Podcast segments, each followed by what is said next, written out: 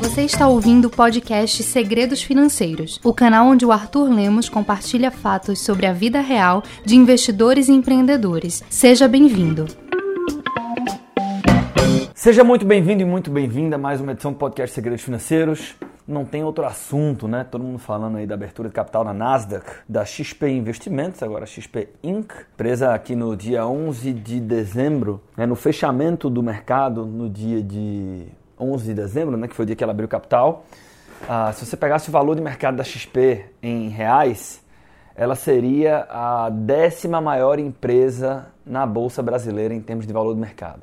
E é uma trajetória inquestionavelmente é, estrondosa. Né? A XP começou do começo, começou como uma pequena corretora, uma salinha lá em Porto Alegre. E eu estou passando aqui nesse podcast, não falar do processo da abertura de capital e tal, porque você já deve ter 300 milhões de notícias falando sobre isso. Mas eu queria aproveitar que muito está se falando do fim do processo, né? que naturalmente é o início de uma história que continuará se escrevendo.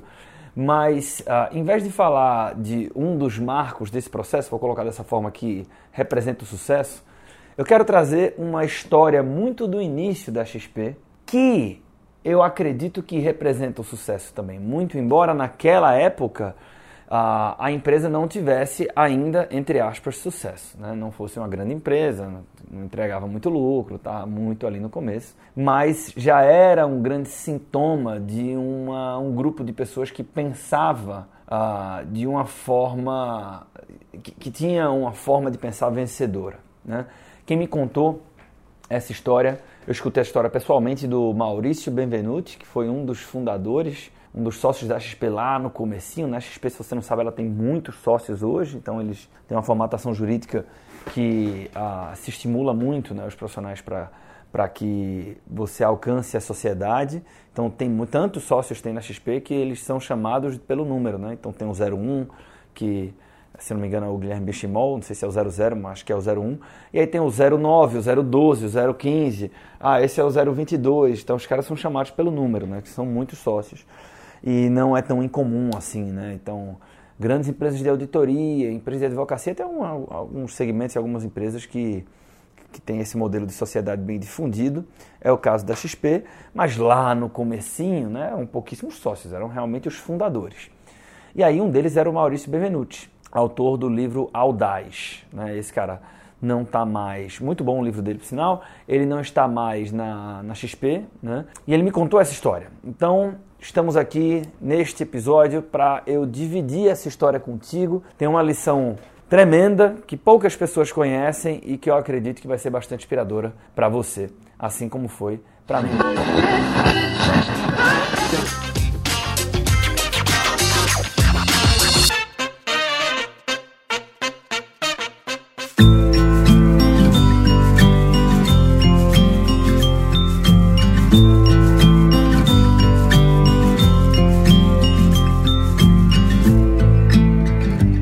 Começar aqui, a Gisele Santos entrou aqui na sala aqui na Empreender Dinheiro, ela já olhou para mim com uma cara enorme, dizendo assim, Arthur, você avisou as pessoas que a série Carreira Antifrágil está no ar?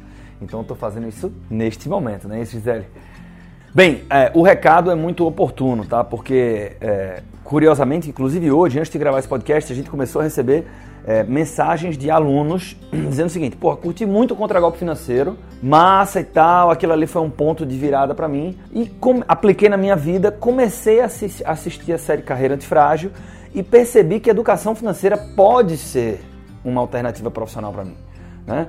Gente que trabalha em multinacional, que se identificou com a minha história lá, eu comecei em multinacional e falando, porra, beleza, eu tô aqui, mas quando eu olho para daqui a 5, 10, 15, 20 anos, eu não sei se é isso que eu quero estar fazendo. E eu tenho muito prazer em escutar, aprender, compartilhar sobre educação financeira. O Brasil precisa de educadores financeiros. E na quarta aula do, do, da série Antifrágil, Carreira Antifrágil, né, onde eu vou trazer uma alternativa para você atuar como educador financeiro, eu vou falar de uma novidade que não existe ainda no mercado brasileiro para educadores financeiros. Isso vai dar muita força para quem quiser a viver da educação financeira ou experimentar uma renda complementar a partir da educação financeira. Então, você já sabe que eu, quando trago aqui uma série algum outro curso, alguma coisa que não é conteúdo diretamente aqui para o podcast Segredos Financeiros, é porque é algo que vale muito a pena. Né? Eu só faço quando esse é o caso e esse é um dos casos, até porque na nossa avaliação interna aqui, esse foi o trabalho mais importante do ano de 2019. Tá? Olha a responsa. Então vai lá no meu Instagram, link na bio, ou então manda uma mensagem para qualquer um dos vários canais de comunicação que você tem com Empreender Dinheiro Carreira Antifrágil, não perde essas aulas, beleza? Dito isso, vamos lá. É, a XP, e até eu vou falar de novo da Gisele aqui, tá? Gisele, você sabe que história é essa, eu vou contar a história aqui, já contei para você.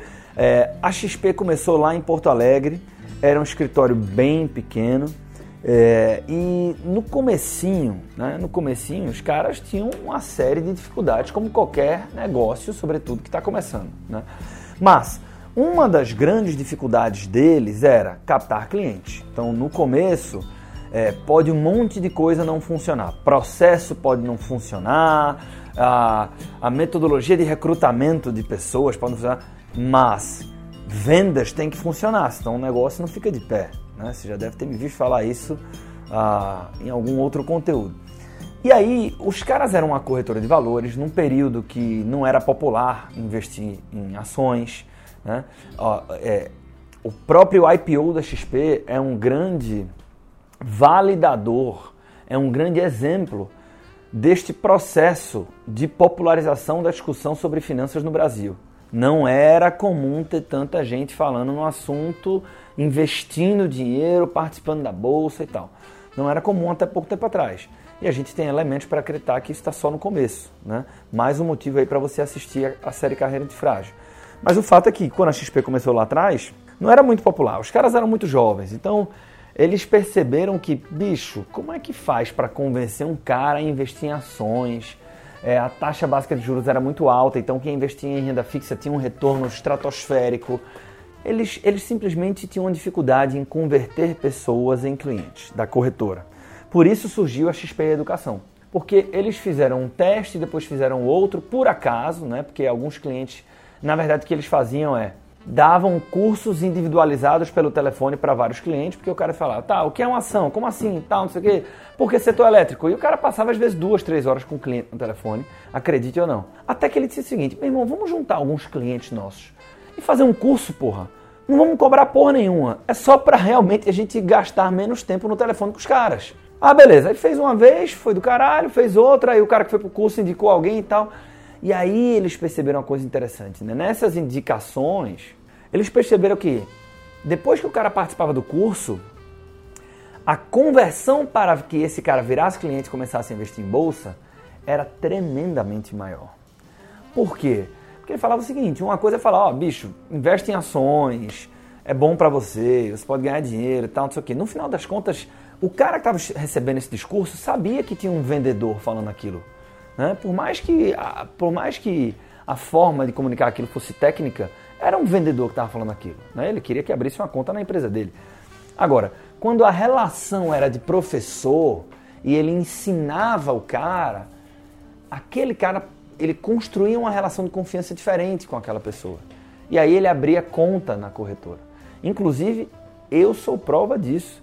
Eu fiz um curso da XP Educação aprenda a investir na Bolsa de Valores. Ah, eu, eu devia ter 15 anos e depois eu abri uma conta na XP Investimentos, na corretora XP, através de, uma, de um agente autônomo que era de Fortaleza, não era nem de Recife, e aí comecei a investir em ações. Né? Então, provavelmente, se me abordassem, tudo bem que aqui é um ponto fora da curva, né? Tá, estamos falando de um jovem de 15 anos. Mas se me abordarem dizendo assim, você quer investir em ações e tal, porra, não sei, como assim? Agora, a partir do momento que eu fiz um curso, eu criei uma relação de confiança naquelas pessoas, né? E assim a gente foi desenvolvendo, a gente que eu digo assim, né? Assim eu fui desenvolvendo um trabalho de investir ao longo do tempo e a história do Arthur tem vários outros Artures pelo país. O modelo de educação dos caras foi uma das principais sacadas para a expansão deles de acordo com o próprio Maurício, que era o sócio da XP na época. Né? E aí, eu não sei exatamente em qual fase do tempo, né? mas muito no começo, teve um determinado dia que chegou lá no escritório, eles ainda eram muito pequenos, né?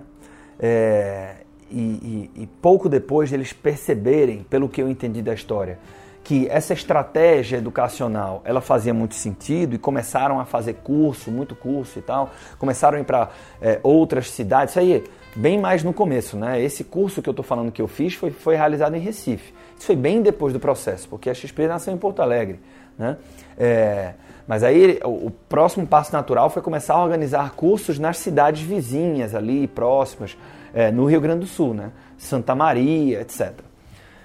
E aí veja que interessante, é, quando os caras se, sentiram que essa história da educação é, dava tração, né, que isso ajudava a fechar, converter os clientes, etc., eles começaram a se animar muito e teve um determinado dia que chegou um, uh, um dos sócios, pelo que eu entendi, não foi o Guilherme Benchimol e também não foi o próprio Maurício, um outro sócio, chegou lá no escritório Tava todo mundo animado, tal, não sei o que, conversando. Ele pegou, virou para os caras assim: meu irmão, vamos ser a maior corretora do Brasil, bicho. Ele não falou assim porque tem outro sotaque, naturalmente. É, mas ele disse assim: vamos ser a maior corretora. E na época os caras deviam ser tipo a vigésima oitava, né? E de, de um ranking de poucas, né? De novo. A popularização das finanças era muito menor do que era hoje. Logo, você tinha uma quantidade muito menor de corretoras independentes, muito menor de agentes autônomos de investimentos e por aí vai. Né? Mas o cara virou e falou uma coisa totalmente improvável. E aí os sócios viraram para o cara e resp responderam perfeitamente, dizendo o seguinte: Como assim, porra? A maior? Ele é, porra. Vamos pro topo, meu irmão.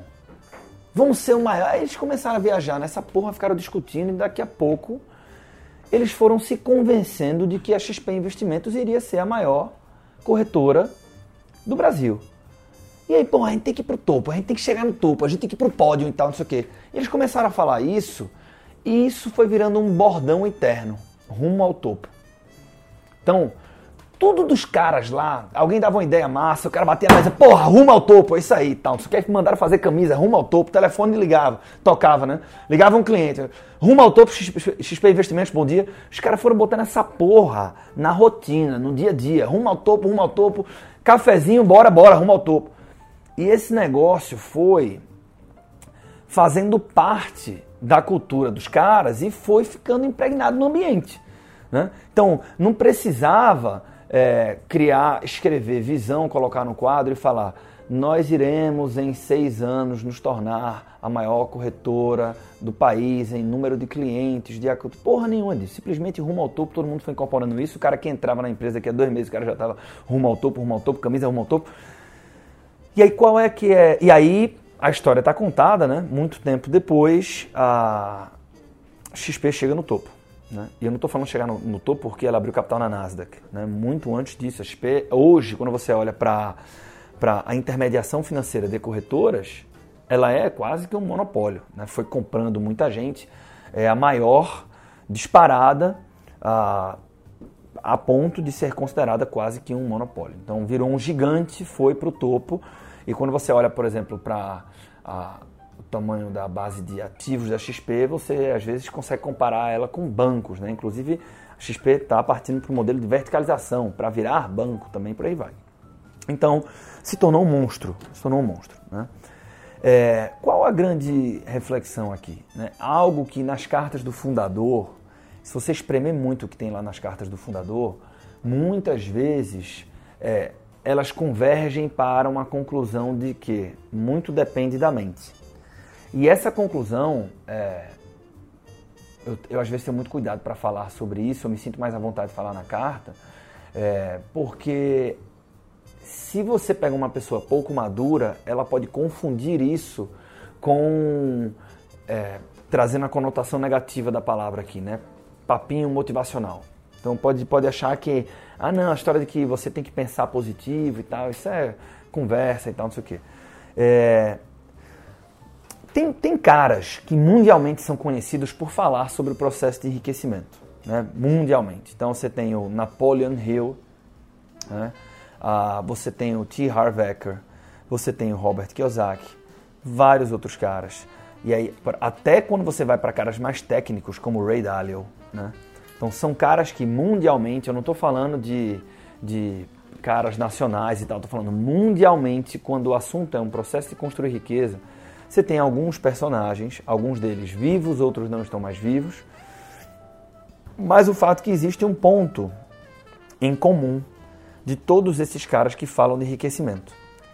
Todos eles falam da mente. Né? Inclusive, ah, no programa Contra Golpe Financeiro Digital, tem um, um, capítulo lá que eu trago uma forma de construir esse raciocínio do T. Harv Eker, que ele fala o seguinte: é, os nossos pensamentos influenciam os nossos sentimentos, estes influenciam as nossas atitudes e as nossas atitudes que determinam os nossos resultados. Né? Por isso, inclusive, que eu digo que só a educação financeira não transforma nada. Agir com inteligência financeira que muda a sua vida. Né? Agir, atitude. O que muda o resultado é a atitude. Agora, as minhas atitudes são influenciadas pela forma como eu me sinto. E a forma que eu me sinto é determinada pelos meus pensamentos. Então, muito depende da mente, porque muito depende dos pensamentos que nós temos. Se você tem pensamentos positivos, você vai se sentir bem. Se sentindo bem, se sentindo confiante, você vai tomar atitudes positivas. E essas atitudes vão te trazer um resultado positivo. O oposto também é verdade. Então, qual é a grande reflexão aqui? A gente precisa vigiar os nossos pensamentos. É, quando você pega, né? Aí veja que analogia é fantástica agora, modéstia à parte. Você olha para XP abrindo capital na Nasdaq e aí diz o seguinte: porra, os caras alcançaram sucesso. Sendo que um grupo de caras loucos no ranking quase 30 dizer o seguinte: foda-se, a gente não sabe nem como, mas nós iremos rumo ao topo.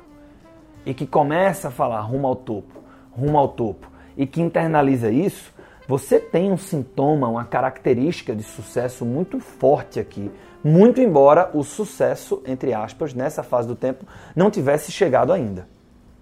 Percebe? Então, é, aqui eu estou falando, né, essa é uma conversa com empreendedores, independente se você fundou uma empresa ou não, é, vigiar os pensamentos é algo extremamente ah, exigido quase, né? não é que é bem-vindo, é exigido. E não é o Arthur que está falando, são todos esses caras mundialmente fodas que falam sobre o processo de construção de riqueza. E aí, por fim, ah, este, esta forma de lidar com o sonho grande, né? Fala, porra, não sabe como, mas bate na mesa, rumo ao topo, caralho, rumo ao topo, bom dia, rumo ao topo. É, isso acaba, acaba se misturando e fazendo parte da cultura da empresa. E aí tem um negócio, tem algumas frases sobre cultura interessantes. Uma delas diz o seguinte: toda empresa tem um código de cultura, quer você queira ou não. Algumas optam por escrevê-lo, outras não, mas todos têm. Né? Você pode falar de cultura ou não. Mas o fato de não falar de cultura não quer dizer que você não tenha cultura. Todos nós temos, todas as empresas têm. Né? E tem um livro que me marcou muito, eu falei sobre esse livro no, na primeira edição uh, do Happy Hour, na Empreender Dinheiro. É, chama Feitas para Durar, do, do já já depois eu pego, acho que é o Jim, uh, é o Collins e Porras, são os dois autores, sobrenome dos dois. É, e aí é o seguinte, esse livro ele faz um estudo profundo, estatístico de mais de um, um de mais de 100 anos de performance de empresas nos Estados Unidos que duraram. E eles disseram o seguinte: qual é a característica em comum das empresas que duram tanto e constroem ah, tanta história, com tanta solidez, etc. E, porra, é claro que eu não vou lembrar de cabeça aqui todos os estudos, porque ele é muito é, é, é dependente, não é nem que é dependente, ele é muito é, embasado em pesquisa. Então tem um monte de pesquisa, não vou lembrar aqui as pesquisas em detalhe, em percentuais, etc. Mas a grande lição do livro é que há um consenso do ponto de vista dos fundadores vivos das empresas que foram eleitas ali as melhores, dos CEOs e dos pesquisadores que conduziram a pesquisa, há um consenso de um elemento fundamental para que a empresa dure. E esse elemento é cultura. Por quê? Porque por mais brilhante que seja o negócio, o setor ou o país que aquela empresa está, neste caso eram empresas, eram empresas que, atuavam na economia norte-americana, mas muitas delas eram empresas ah, multinacionais, né? Porque dos Estados Unidos expandiram para o mundo inteiro. É, você vai enfrentar recessões econômicas. Você vai enfrentar momentos ruins na vida pessoal, na vida. A, olha, a empresa vai. Né? Então, não adianta só ter um produto muito forte, porque um produto muito forte num país na, numa crise tremenda, na Venezuela, porra, você tem momentos que você não consegue fazer muita mágica. E aí o que os caras defenderam foi justamente isso. Né? Já que nós não sabemos quando que o ciclo vai chegar, mas ciclos muito ruins acontecem com quase que todo negócio, quando você olha para uma perspectiva de maior prazo, né? no caso do estudo foram mais de 100 anos, o que faz com que o negócio consiga se reinventar, consiga enfrentar uh, momentos de muita dificuldade é a cultura. Né? Uh, e aí fica inclusive a minha, minha indicação de leitura aqui. Tá? Se você se interessa por administração, por cultura empresarial, procura esse livro, Feitas para Durar. O livro é fantástico, foi um dos primeiros livros que eu li na faculdade de administração, reli dia desses.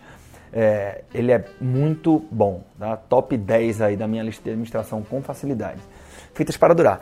Então, no final das contas, para quem está começando, para fechar esse episódio, tem coisas que você faz, que você pensa e que você diz que podem parecer ridículas, sobretudo aos olhos dos outros, mas que não são mas que talvez cumpram um papel fundamental no estabelecimento de uma cultura que é uma coisa fundamental para que os negócios perseverem e que, a exemplo do que aconteceu com a XP Investimentos, ah, este tipo de coisa, quando você olha para trás, na verdade, em vez de parecer uma loucura, é algo, são histórias que acabam trazendo muito orgulho para a empresa, para as pessoas que participam dela. Né? Então, quando o Maurício me contou essa história, dava para ver claramente que, por mais que ele não fizesse mais parte do Grupo XP, ele tinha um orgulho tremendo de ter participado daquilo e de contar aquela história que parecia uma coisa que, dependendo da forma como você conta, é até engraçado. Mas, é, por trás, havia muita vontade de acertar. Então, senhoras e senhores, nada acontece por acaso. É, fica aqui em tempos onde todo mundo está falando do IPO da XP, uma história curiosa sobre o início da XP que poucas pessoas conhecem e que traz grandes lições. Algumas delas eu compartilhei contigo aqui no podcast de hoje. Mais uma chamada aqui para você, estou te lembrando, caso você tenha esquecido, né? Ah, para você se inscrever na série Carreira Antifrágil. Compartilhe esse podcast com quem você acredita que vai se inspirar com essa história e eu espero encontrar contigo na próxima quinta-feira aqui no podcast Segredos Financeiros. Forte abraço.